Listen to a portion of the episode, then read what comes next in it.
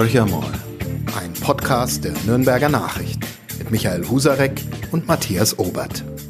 Hallo Michael. Hallo Matthias.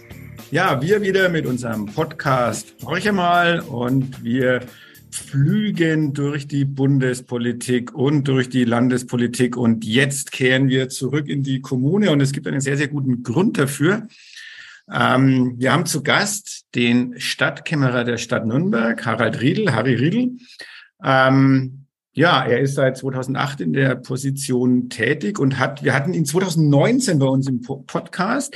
Da war noch relativ frisch, dass Harry Riedel äh, 2023 seine Aufgabe als Stadtkämmerer beenden wird. Und ähm, ja, ich weiß inzwischen, dass es der 30. April ist. Das ist sein letzter Arbeitstag als Stadtkäm Stadtkämmerer bei der Stadt Nürnberg. Und dafür hat er jetzt, ähm, frage ich mal ganz frech, Harry Riedel, der Stadt noch ein, oder den Stadträtinnen und Stadträten noch ein sauberes Einsnest gelegt einen Sparhaushalt ähm, beziehungsweise mit Blick auf die Zukunft äh, drastische Maßnahmen angekündigt. Ähm, die Rede ist ähm, ja von Unsummen von Millionen, die gespart werden müssen. Äh, 224 Millionen Euro fehlen jetzt schon. Ähm, dabei sind ja noch die Krisen mitten im Gange. Ähm, was ist das für eine Art von Abschiedsgeschenk, Herr, Herr Riedl, das Sie da der Stadt geben? Ja, das ist der Versuch quasi der Stadt Nürnberg über den 30.04.23 hinaus eine gute finanzielle Perspektive im Haushalt zu geben. Ich möchte schon ein geordnetes Haus hinterlassen. Wir haben, ähm, wir sind letztes Jahr in eine Krise haushaltsmäßig reingeschlittert, haben in diesem Jahr knapp die Haushaltsgenehmigung bekommen. Das ist wichtig, damit wir handlungsfähig bleiben und wir haben den klaren die klare Ansage von der Regierung bekommen, dass wir was tun müssen, weil es sonst äh, eng wird. Und ich habe mir das schon zur Aufgabe gemacht, dass wir jetzt die Basis dafür legen, dass die Stadt Nürnberg handlungsfähig bleibt. Und insofern ähm, glaube ich, dass das wichtig ist, was wir jetzt tun. Jetzt haben Sie das in Ihrer ganz ureigenen Art gemacht, Herr Riedel. Sie haben mal, ähm, das ist der Job des Kämmerers, ein paar Sparvorschläge sich erlaubt zu machen, die jetzt, äh, was die Resonanz anbelangt, in den unterschiedlichen Referaten, ähm, sagen wir mal, nicht ganz so gut ankamen, aber das ist Ihr Job. Ähm, machen Sie nicht zum ersten Mal. Wie bewerten Sie denn als äh, erfahrener Kämmerer äh, dieses im Grunde dann doch jährlich stark ritualisierte Spielchen? Der Kämmerer schlägt was vor, die anderen sagen, um Gottes Willen, warum bei uns? Und am Ende kommt deutlich weniger raus. Was ist da so Ihre, Ihre Bilanz? Das ist ja Ihr letztes Mal. Ja, ich glaube, wir, haben's, wir haben ja gerade das äh, Ritual paar Jahre vermeiden können. Auch das war mir wichtig. Wir hatten jährliche Sparrunden beginnend 1991, also lang vor meiner Zeit, bis 2016, 17 und haben jetzt seit fünf Jahren, haben, hat, konnten wir es vermeiden. Also wir haben eigentlich jedes Jahr für ganz normale Haushaltsberatungen gehabt. Da ging es natürlich auch ein bisschen ums Sparen, aber es geht insbesondere auch ums Ausweiten. Wir haben den Investitionsplan hochgefahren wegen Schule, Kinderbetreuung. Wir haben auch zusätzliche Stellen geschaffen. Also wir hatten neue finanzielle Spielräume durch die gute, durch die guten Steuereinnahmen und die gute Wirtschaftsentwicklung. Und ähm, jetzt nach fünf Jahren müssen wir quasi mal wieder das Thema Sparen nach vorne rücken. Insofern glaube ich, ist es gar nicht mehr so so eingeübtes Ritual. Wir haben ja auch einen neuen Stadtrat seit 2020. Der macht das jetzt das erste Mal mit. Und vor dem Hintergrund muss ich sagen, äh, bin ich sehr zufrieden, wie äh, wir das jetzt diskutiert haben und bin sehr optimistisch, dass wir nächsten Donnerstag mit einer breiten Mehrheit einen, einen guten Haushaltsplanentwurf für 23 beschließen und mittelfristig bis 26 verbunden mit dem Sparpaket, das ich aber für umsetzbar halte und das uns, wie vorhin schon gesagt, unsere finanzielle Handlungsfähigkeit erhält. Und da habe ich das Gefühl gehabt, dass die Stadträte und Stadträte das gut verstanden haben. Ich war in allen drei großen Fraktionen bei den Haushaltsklausuren da. Und wir hatten auch in der, ich sag mal, in der Referentenrunde mit dem Oberbürgermeister, mit den Bürgermeisterinnen, mit den Referentinnen auch sehr konstruktive Gespräche. Es ist eigentlich nur jetzt in den letzten Tagen und Wochen verständlicherweise ähm, wegen des Themas große Kulturveranstaltungen eine Diskussion entstanden, die ich aber auch nicht für schlimm halt. Das ist, glaube ich, eine gute, am Ende vielleicht mit einem guten Ergebnis eine wichtige Diskussion gewesen. Da kam mir, wenn ich das mal bilanzieren darf, aus meiner Sicht bei dieser kulturellen Debatte gab es bemerkenswerte Dinge. Die Vokabel Kahlschlag, die war dann mal verboten, die durfte dann keiner mehr sagen, wir dürfen es noch schreiben, das freut uns. Aber es ging ja im Grunde um so kultureller Kahlschlag, ja, nein. Ähm, da gab es dann schon ein paar unschöne Stimmen, was total normal ist, weil ja Menschen um teilweise ihr Lebenswerk fürchten, die sich ja stark identifiziert haben, weil es ja auch um die Frage geht, was ist Kultur für eine Stadt denn wert? Und relativ rasch war man in einer Diskussion drin, wo es heißt, ähm, der Kämmerer macht sich's leicht. Ich saß da selbst auf dem ein oder anderen Podium und durfte mir das anhören. Ähm, der setzt halt bei den freiwilligen Leistungen an. Was soll er sonst tun? Das war gar nicht mal so eine Anti-Riedel-Kampagne, sondern ähm, es wurde in Frage gestellt, ob das der richtige Weg sei. Jetzt am Ende muss man ja konstatieren, kommt relativ wenig raus. Äh, es gibt die Blaue Nacht alle zwei Jahre. Silvestival wird versucht, an einen privaten Veranstalter zu übergeben. Äh, der Rest, ich mag's mal bisschen platt bleibt, so wie es ist. Sind Sie denn zufrieden mit diesem Kompromiss? Und die Museen bleiben geöffnet, da wollten Sie ja auch zwei in Frage stellen, sage ich jetzt mal. Ich kann mit dem Kompromiss leben. Ich habe immer gesagt, wenn es entsprechende, mir geht es um letztendlich darum, dass wir ein Sparpaket in der Größenordnung von 50 Millionen Euro hinkriegen, wenn aus den Geschäftsbereichen eigene Vorschläge kommen was ja vorher auch schon der Fall war bei einigen, dann ist es für mich okay, wenn die umsetzbar sind.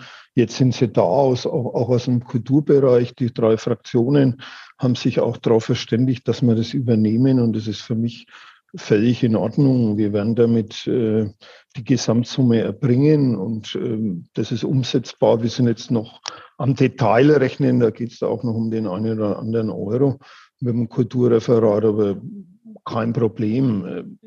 Was mich natürlich gestört hat, war das Wort Kahlschlag. Das, ich glaube auch nicht, dass es äh, möglich ist, im Rathaus Sprechverbote auszu, äh, auszugeben. Ich bin jetzt 27 Jahre im Rathaus. Ich glaube nicht, dass das sich irgendjemand dran halten würde, wenn es denn erfolgen würde. Nee, da ging es einfach um die Frage, ist das ein Kahlschlag oder ist es keiner? Und ich glaube, es war keiner. Und ich glaube, es war auch nicht, es ist auch nicht so, dass wir äh, ausschließlich bei den freiwilligen Leistungen, sondern im Gegenteil. Das ist ja, das ist ja der Punkt gewesen. Ich glaube, wir haben gerade die freiwilligen Bereiche sehr fair behandelt. Es ist ja nicht nur die Kultur, es ist auch die Wirtschaftsförderung.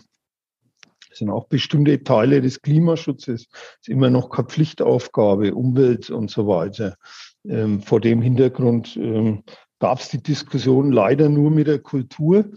Und man muss ja auch sehen, das Sparpaket besteht aus, einem, äh, aus der 35 Millionen Euro schweren Wiederbesetzungssperre, äh, wo die Kultur nur mit einem Bruchteil dabei ist von knapp 500 Stellen mit 60 Stellen.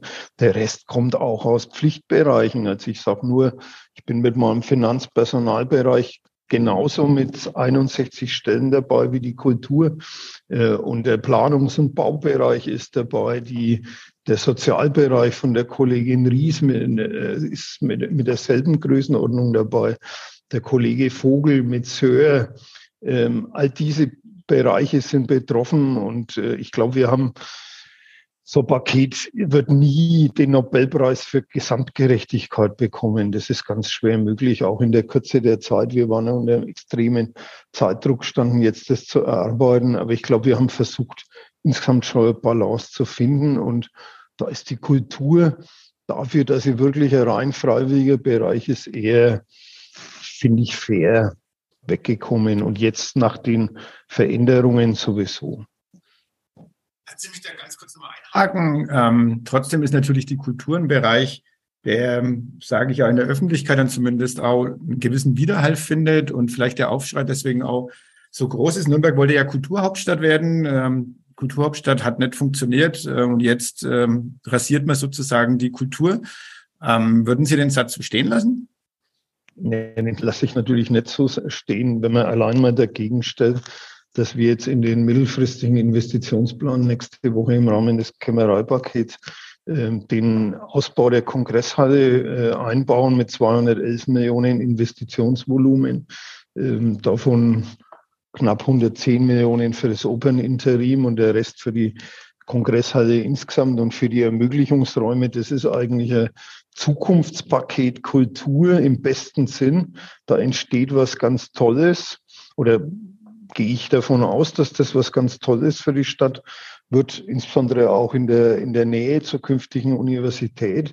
Also wir investieren in Kultur und wir werden jetzt auch, äh, das war noch einmal ein Thema für die Fraktionen, wir haben wir werden das, die Sanierung des Museums Industriekultur jetzt auch in den Investitionsplan noch reinpacken. Also ich würde es eher andersrum sehen. Das ist sehr verkürzte Sicht gewesen und Diskussion. Wir gehen eigentlich massiv in ein Zukunftsprogramm Kultur rein und hätten nur, mein Vorschlag war eben, weil man ich sage mal, nicht alles haben kann im Leben, dass man vielleicht die Großveranstaltungen alle zwei Jahre macht ähm, als kleine Gegenfinanzierung, aber auch das hat jetzt, glaube ich, einen vernünftigen Kompromiss gefunden, in dem es sich jetzt auf die blaue Nacht beschränkt und Baden-Treffen als Traditionsveranstaltung äh, jedes Jahr und auch das Klassik im Park. Also nein, im Gegenteil, das ist Kulturoffensive, würde ich sagen.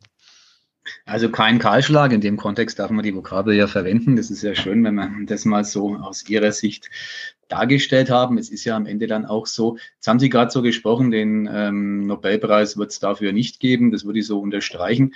Jetzt könnten wir Ihrem Nachfolger den Nobelpreis ja gönnen. Das würde aber ja bedeuten, dass man ähm, dann endlich mal, das sage ich jetzt mal so frech, ein bisschen grundsätzlicher mit der Thematik Sparen äh, umgehen müsste. Die Stadt Nürnberg hat fette Probleme struktureller Natur. Ähm, die Etatdebatten lassen da einen kleinen Einblick uns gewinnen und das wird ja nicht besser in den nächsten Jahren. Da sind wir uns wahrscheinlich einig, Herr Riedel. Wäre es nicht mal ähm, angebracht, dass man generell sich hinterfragt, was dieses Unternehmen Stadt, wenn ich es mal so bezeichnen darf, überhaupt an Leistungen erbringen muss und was vielleicht verzichtbar ist? Oder glauben Sie wirklich, dass alles, was jetzt passiert, so sein muss, wie es ist? Naja, wenn man, ähm, ich will da jetzt der Zukunft nicht vorgreifen. Ich glaube, wenn, wenn man mal aus den Krisen raus ist und die Zeit hätte, und die Ruhe hätte, sich das Gesamtpaket der Leistungen der Stadt Nürnberg nochmal in Ruhe anzuschauen, dann könnte man so eine Diskussion vielleicht irgendwann nochmal gewinnbringend führen. Auf der anderen Seite sage ich, ähm, das ist ja nicht so, dass wir es nicht intern ständig machen oder ich habe es jedenfalls auch für mich gemacht in den letzten Jahren immer wieder. Im Endeffekt sind Haushaltsberatungen der Zeitpunkt, wo man immer noch mal sagt, äh, muss das sein, muss das sein. Aber wenn man mal durch die Themen durchgeht, dann wird es schon ein bisschen enger. Also wir haben einfach ein paar Mega-Herausforderungen, die, da würden Sie, denke ich, auch zustimmen. Sie schreiben es uns auch ab und zu immer mal ins Stammbuch, das Thema Digitalisierung, Smart City, das muss man anpacken. Da sind wir im kommunalen Vergleich, glaube ich, ganz gut unterwegs, wenn man sich die Rankings anschaut. Aber wir sind noch nicht so gut, wie wir eigentlich sein müssen und wie es die Bürgerinnen und Bürger von uns dauerhaft erwarten in der Zukunft. Ähm, also da müssen wir was tun und da tun wir auch was und das können wir, das können wir nicht weglassen. Ähm, da ist es, dann haben wir das Thema Klimaschutz in der Verkehrswende. Ähm, das nächste große Megathema. Auch da müssen wir weitermachen. Da äh, haben wir eher wirklich große Ressourcenprobleme. Da ist es weniger das Geld, als dass wir das Personal brauchen. Wir brauchen die Firmen, die es umsetzen können. Strukturell, wie schnell können wir unsere Energiestruktur in Nürnberg äh, verändern? Da sind wir permanent äh, mit unserer Energie in der Diskussion, haben wir jetzt auch einen, einen Aufsichtsratsworkshop demnächst zu dem Thema. Also auch da können wir nicht zurückgehen das Thema sozialer Zusammenhalt in der Stadt in seinem weitesten Spektrum ist, glaube ich, wichtig. Auch da wenn wir keine Differenzen haben. Wir sind eine große Stadt. Wir haben, wir müssen was tun. Wir haben äh, viel Zuwanderung. Wir haben, wir sind als Altindustriestadt haben wir immer noch äh, ich sage mal, mehr Herausforderungen in bestimmten Bereichen im Sozial- und Jugendbereich als andere. Ähm, auch da wird es schwer, äh, letztendlich Leistungen wegzunehmen. Und das können wir jetzt mal über alle anderen Bereiche durchdeklinieren bis hin zum, zur Bau und Planung. Ähm, wir haben, ich habe es ja immer gezeigt, jedes Jahr im Szenario bis wir haben ein Rieseninvestitionsprogramm über alle Sparten. Wir müssen immer noch weiter Schulen bauen. Wir müssen unsere Kitas und die Horte weiter ausbauen. Ähm, da ist es, Sie haben letztendlich in der, hat es in der NN ja auch einen Artikel dazu gegeben, auch da stehen wir nicht schlecht da im bayerischen Vergleich, aber wir haben noch, äh, wir sind noch nicht da, wo wir hin müssen. Ähm, und so weiter und so fort. Das heißt, ich glaube schon, dass wir insgesamt das tun, was wir tun müssen und was wir in der Sicht unserer Bürger, Bürgerinnen und Bürger auch langfristig bewältigen müssen. Da glaube ich, liegen wir nicht so falsch mit unserem Gesamtprogramm. Aber vielleicht haben Sie ja da auch noch Punkte, wo Sie sagen, das ist, warum machen die das? Muss das sein? Ja, da hätte ich jetzt ein, äh, muss die Stadt Nürnberg eigene Schulen betreiben? Ja, das ist natürlich ein guter Punkt und ich habe es ja bei meiner Haushaltsrede angesprochen. Ähm, das kostet uns pro Jahr 60 Millionen mehr, ähm, als wenn es dem Freistaat Bayern, als wenn es der Freistaat Bayern ähm, betreiben würde. Aber da können Sie sich sicher daran erinnern, das ist eine jahrzehntelange Diskussion. Das ist quasi ein Fluch der guten Tat in der Vergangenheit. Die Stadt Nürnberg hat sich in den 60er, 70er Jahren im Rahmen der Bildungsoffensive entschieden, ein großes eigenes Schulwesen aufzubauen. Stück weit auch, um das Schulwesen zu liberalisieren, zu demokratisieren, um einen eigenen Weg auch zu gehen im Vergleich zum eher konservativen bayerischen Weg. Jetzt haben wir das Schulwesen und es hatte ja schon mal einen Versuch gegeben in den 90er Jahren, ähm, quasi über eine Schulschließung, den Freistaat Bayern, eine versuchte Schulschließung, die das städtische Schulwesen dem Freistaat Bayern anzudienen. Sie wissen, wie das ausgegangen ist. Das war damals das Sigena-Gymnasium.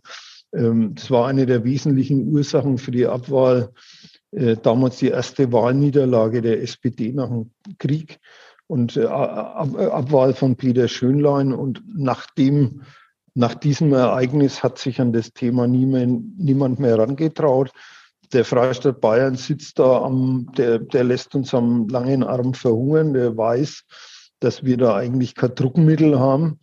Er hat keinen Druck, das zu übernehmen und deswegen ist da, sind da unsere Karten schlecht.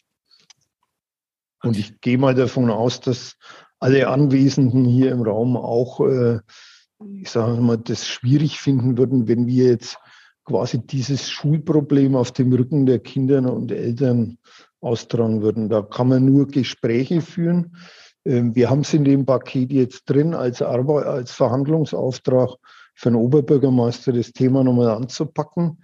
Ähm, Lehrerpersonalkosten, also ich glaube nicht, dass wir das Schulwesen an den Freistaat Bayern abgeben können. Aber wenn der Freistaat Bayern bereit wäre, von den 60 Millionen die Hälfte zu übernehmen, dann wäre uns schon mal sehr geholfen. Und das ist ein Verhandlungsziel, das kann man mal formulieren. Und es hat schon mal im 2013 äh, war das Thema schon mal im Koalitionsvertrag von CSU und Freien Wählern entstanden.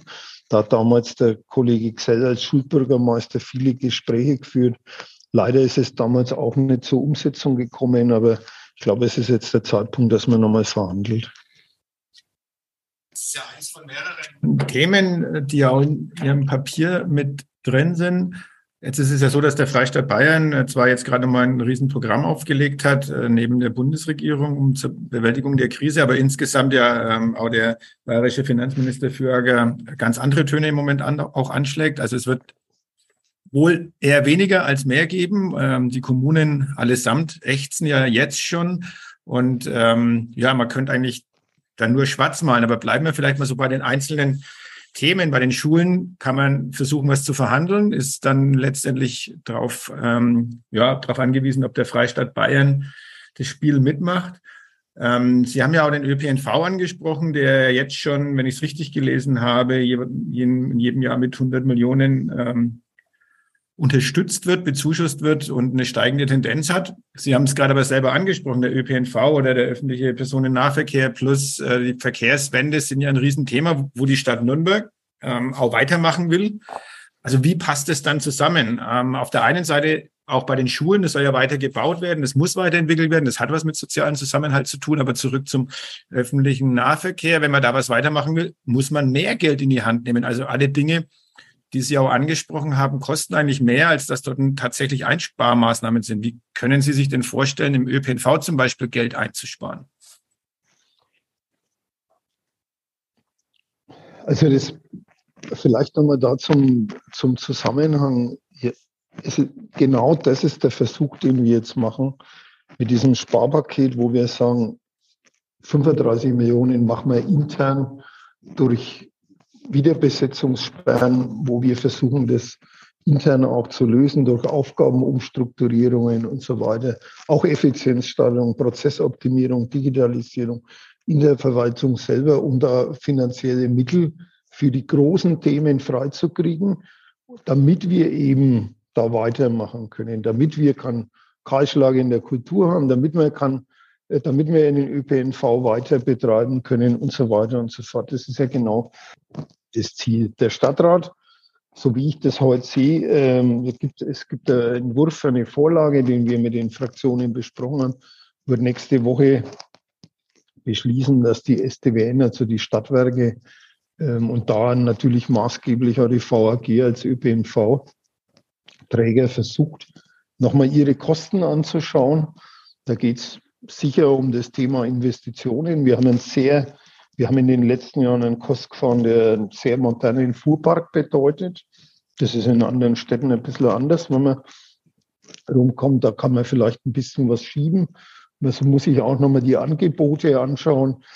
Ähm, das wird moderat sein, weil wir wollen auch da keinen Kahlschlag. Wir brauchen im ÖPNV frisches Geld vom Außen, das 49-Euro-Ticket, das ist schon mal ein guter Schritt. Wenn das kommt, das wird uns helfen, neue Fahrgäste zu bekommen. Aber wir brauchen, und das fordert der Städtetag seit Jahren, eine vernünftige Finanzierung der ÖPNV-Betriebskosten. Die haben wir bis jetzt nicht. Die bleiben voll an uns Kommunen hängen und die Einnahmen decken das nicht. Und diese, Ver, diese Diskussion, diese Verhandlungen werden auf Bundesebene weitergehen. Bis dahin müssen wir die Nase über Wasser halten. Wir wollen Linien ausbauen, wir wollen den ÖPNV verbessern, aber wir müssen eben den Verlust der VAG, der sich in Richtung 120, 140 Millionen Euro bewegt, begrenzen. Und da müssen wir uns unsere Kosten nochmal anschauen.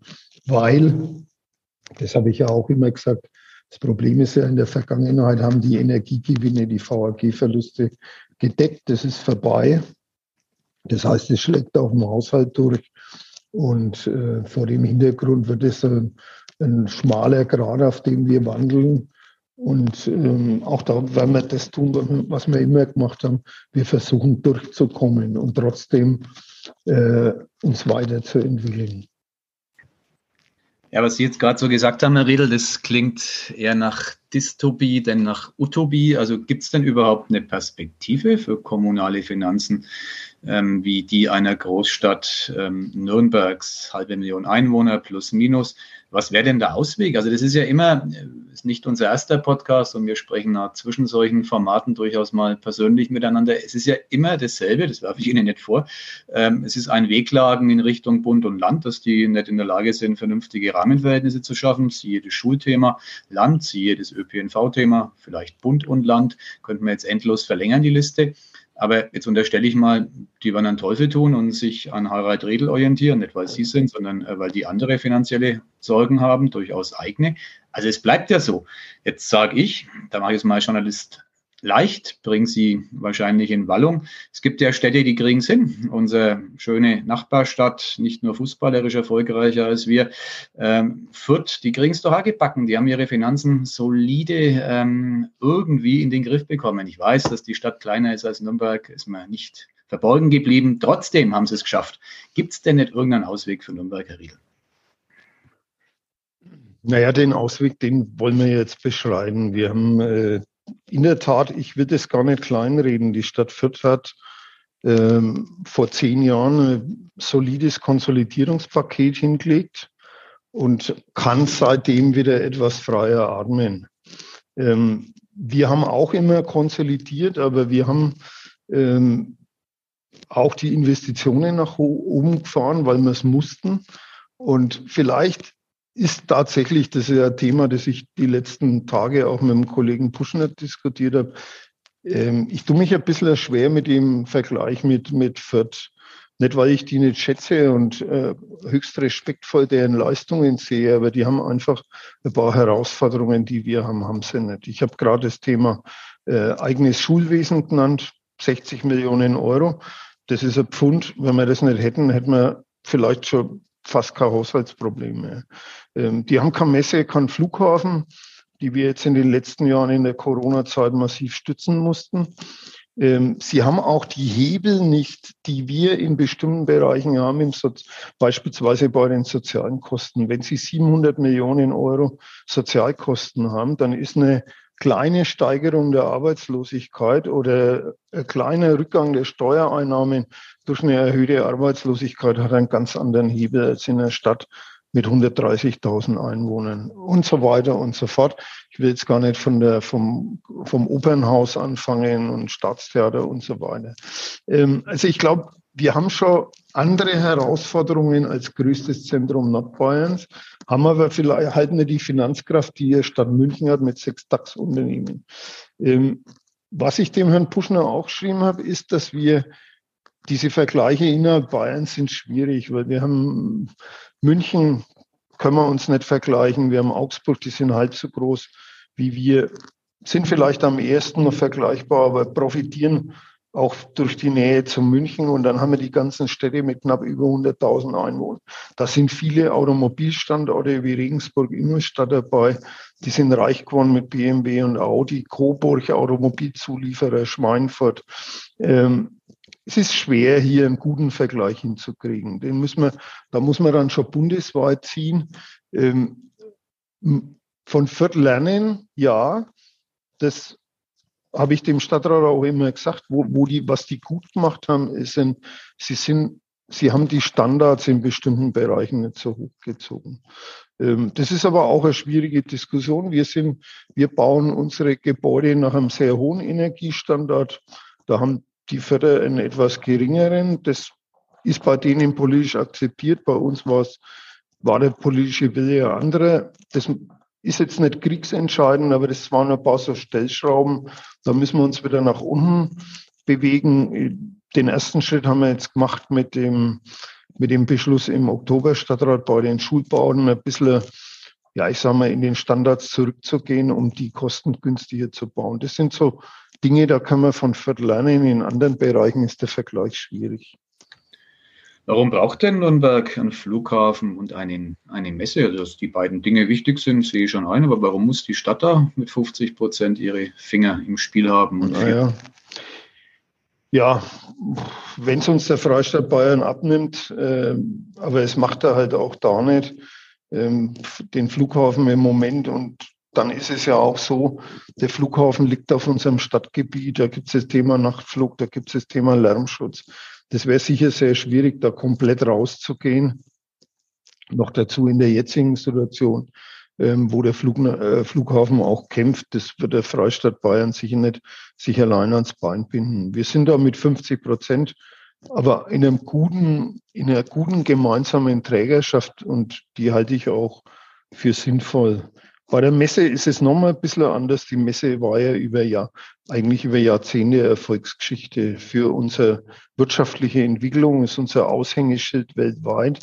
Und jetzt ist die Krise gekommen durch Corona, da müssen wir miteinander durch. Die sind jetzt gerade wieder in der Erholungsphase äh, und da hoffen wir, dass die dann auch wieder selber laufen können. Also insofern, ich sehe es nicht so negativ. Jetzt im Moment sind sie belastend. Aber insgesamt sind wir natürlich auch in der Pflicht und das sehe ich schon. Wir sind, wir haben ja auch den Anspruch Metropolregion und wir sind die Metropole in der Metropolregion. Da müssen wir auch die Infrastruktur und solche, ja, ich sage mal, Leitorganisationen bereitstellen. Das sehe ich schon so.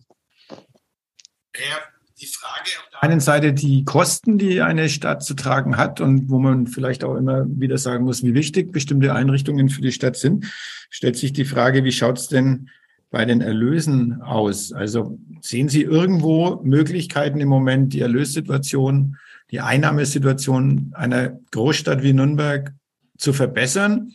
Ähm, Steuererhöhungen will man wahrscheinlich eher nicht anpacken, vermute ich mal, aber können Sie gerne auch was dazu sagen. Was für Möglichkeiten hat denn überhaupt so eine Stadt wie Nürnberg, um da vielleicht auf einen grüneren Zweig zu kommen, nicht zuletzt auch angesichts der wirtschaftlichen Krise oder der Rezension, die vielfach jetzt ähm, diskutiert wird, äh, vor der wir stehen? Also gibt es überhaupt Möglichkeiten oder ist das ein Tor, was inzwischen verschlossen ist? Also kurzfristig wird es schwierig, da haben wir die gesetzlichen Möglichkeiten nicht und Sie haben es ja angesprochen. Ich würde jetzt nicht empfehlen, die Gewerbesteuer anzuheben in einer Situation, wo die Unternehmen draußen selber kämpfen, wo wir in eine Rezession reingehen und wo wir mit dem Hebesatz ja schon relativ hoch äh, sind. Wir haben das letzte Mal die Hebesätze bei Grund- und Gewerbesteuer 2018 angehoben. Das, da war ich damals viel unterwegs in der Industrie- und Handelskammer und so weiter draußen mit den Bürgerinnen und Bürgern. Das ist damals akzeptiert worden wegen der Investitionen. Und ich habe damals gesagt, in meiner aktiven Zeit werde ich keine äh, eine Anhebung mehr vorschlagen und das halte ich das Versprechen. Auch bei der Grundsteuer wäre es jetzt im Moment das völlig falsche Signal. Wir haben steigende Mieten, Inflation und da jetzt noch die Grundsteuer anzuheben, wäre, glaube ich, grundfalsch. Und die anderen Themen sind nicht so wesentlich, dass man da größere Erfolge erzielen kann. Wovon ich mir schon mittelfristig einen ganz wichtigen Beitrag erwarte. Das ist eine Diskussion, die wir auf Bundesebene inzwischen führen. Wir haben einen Arbeitskreis im Städtetag ähm, und es gibt erste Modellprojekte in Baden-Württemberg. Das ist das Thema nochmal Verkehrsfinanzierung. Da glaube ich, müssen wir in Deutschland einen Schritt nach vorne machen. Also die Frage, was wir in anderen Ländern schon haben, haben wir irgendwann die Möglichkeit, mal eine City-Maut einzuführen. Solche Sachen, also äh, wo quasi der Individualverkehr besteuert wird. Es gibt äh, da unterschiedlichste Modelle ähm, und das Ganze dann zu einer deutlichen Einnahmesteigerung führt, die beispielsweise den, den ÖPNV komplett finanzieren kann. Da gibt es auch äh, Rechenmodelle, die das beweisen, dass das möglich ist, mit einer moderaten Belastung der Autobesitzer oder der Pendler. Und da erwarte ich mir schon, dass wir in den nächsten Jahren in Deutschland einen Schritt in Richtung äh, Finanzierungs, mehr Finanzierungsmöglichkeiten aus diesen Quellen machen. Da müssen wir noch ein bisschen daran arbeiten und kämpfen. Aber das könnte ein Durchbruch sein eines Tages. Herz. Äh, froh darüber, dass man keine City-Maut einführen muss und dass am 30. April Ende ist? Ich bin im Moment noch mitten im Schlamm. Äh, ich, hab, ich werde es jetzt richtig bis zum Ende bringen und will einen ordentlichen Abschluss bekommen mit der, mit der guten Haushaltsgenehmigung ohne weitere Auflagen. Und wenn das dann gelingt, dann ja, freue ich mich auf die neue Lebensphase ähm, und freue mich aber dann auch, wenn es mal ein Nachfolger vielleicht schafft, solche Dinge dann auf den Weg zu bringen. Es, ist, es wird immer was zu tun sein. Unser alter Oberbürgermeister Uli Mali hat einmal, und das glaube ich ist als Kämmerer dasselbe, es ist, es ist quasi wie Bügelwäsche. Du übernimmst Bügelwäsche von deinem Vorgänger und hinterlässt ihm Bügelwäsche. So wird es auch bei mir sein. Ähm, ja, ich habe mich entschieden, aufzuhören nach 15 Jahren. Ich glaube, es ist die richtige Entscheidung. Ich, ich bin überzeugt, dass es nicht gut ist, wenn man zu lange auf solchen Positionen sitzt, für die Organisation, für die Stadt, aber auch für uns selber. Insofern bin ich da mit mir im Reinen, will, will aber das jetzt nur zu einem guten Ende bringen ein umgebügeltes Hemd, wenn ich das noch einflechten darf, das im Schrank bleibt, ist die City-Maut. Ich wage jetzt mal die Kesse-Prognose. Unter einem CSU-geführten Nürnberg wird es die nicht geben. Ich wage eine weitere Prognose. Nürnberg bleibt noch lange CSU geführt. Also wird es irgendwie ziemlich eng. Schauen wir mal brauchen ja noch eine naja, Antwort vom Stadtkämmerer, ob denn naja, die Stadt äh, CSU geführt bleibt. Also in Baden-Württemberg laufen die Modellprojekte auch in CDU-geführten Städten. Das würde ich jetzt mal, da gibt's, da würde ich der CSU zubilligen, dass er durchaus in der Lage ist, immer mal den Blickwinkel zu modernisieren. Das haben sie auch in der Vergangenheit gezeigt. Und ja, das mit dem, mit dem ob die CSU für immer in Nürnberg an der ganz oben bleibt, das wird die Zukunft zeigen. Ein diplomatischer Abschluss äh, letztendlich. Äh, noch keine klare Aussage, ähm, wie es in ein paar Jahren in Nürnberg ausschauen wird. Äh, ich habe vielleicht doch noch einen kleinen Punkt, vielleicht eine Minute, dass wir uns da noch gönnen. Ein Thema, Gerne. das ja ähm, beschäftigt mich schon auch als äh, Kommunalpolitiker in meiner Heimatstadt Bad Windsheim. Wir haben die Landesgartenschau 2027. Ähm, Schweinfurt gibt sie gerade zurück und Nürnberg möchte 2030 Landesgartenschau machen. Ist, ist das ein sinnvolles Projekt aus Ihrer Sicht? Naja, da habe ich klar Position bezogen. Ich hätte diese Bewerbung nicht gemacht in unserer Situation. Das wird ja auch immer wieder ich sage es mal, um uns vorgeworfen in Diskussionen jetzt im Zusammenhang mit dem Sparpaket, ähm, dass das vielleicht ein Projekt ist, das nicht hätte sein müssen. Fakt ist, der Stadtrat hat es mit Mehrheit jetzt beschlossen. Man muss sehen, wie es in der Umsetzung hinhaut, ähm, ob es dann tatsächlich realisierbar ist und sinnvoll ist. Aber als Kämmerer habe ich davon abgeraten. Vielen Dank für die Aussage. Und jetzt kommt natürlich der ganz entscheidende Punkt. Äh, dafür machen wir eigentlich auch den, nur den Podcast, äh, Michael Husarek und ich. Ähm, die ganz entscheidende Frage ist nämlich, wie geht's mit dem ruhmreichen ersten FC Nürnberg weiter? Wo steht er am Ende dieser Saison? Wann steigt er wieder in die Bundesliga auf? Und wann gibt's so richtig viel Geld für den Stadtkämmerer, weil die Stadionmiete dann explodiert, weil der Club in der Champions League spielt? Wir müssen die Fragen ändern, Matthias. Wann steigt der Club in die dritte Liga? Oh, du bist, dass du auf einmal so pessimistisch geworden bist. Ne? Ich kann es kaum ertragen. Also ich war sehr skeptisch mit dem alten Trainer. War ich immer, war ich kein Fan von, gebe ich offen zu. Die Wahl von Weinziel habe ich gut gefunden und ich hoffe, dass er die Mannschaft stabilisieren kann und dass der Klassenhalt funktioniert und dass man sich dann Stück für Stück nach oben arbeitet und vielleicht dann 2025, 2026 die erste Liga wieder in Sicht ist. Äh, früher als von Club, Herr Riedel, oder SPD-Herrschaft in Nürnberg? Was ist so näher in der Zukunft? Naja, das mit der, mit der SPD-Herrschaft ist dadurch, dass die Wahlen alle sechs Jahre sind, schwieriger als beim Club. Der hat jedes Jahr wieder die Chance. Und insofern ähm, wahrscheinlich, oder ich sag's mal so, ich habe äh, ich hab nichts dagegen, wenn der Club es als erster schafft.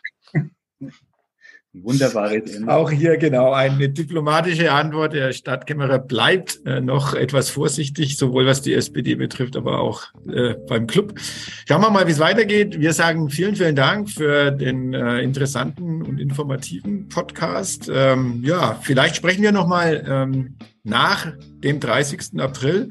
Und zwar, wenn das erste Bob Dylan-Konzert dann wieder vorüber ist und äh, auch sonst äh, die Vergnügungen, die ein Harry Riedel äh, ja, gerne genießt, äh, wenn sie die ersten hinter sich haben, wie das Leben dann so im frühzeitigen oder vorzeitigen Ruhestand ist. Vielen Dank nochmal.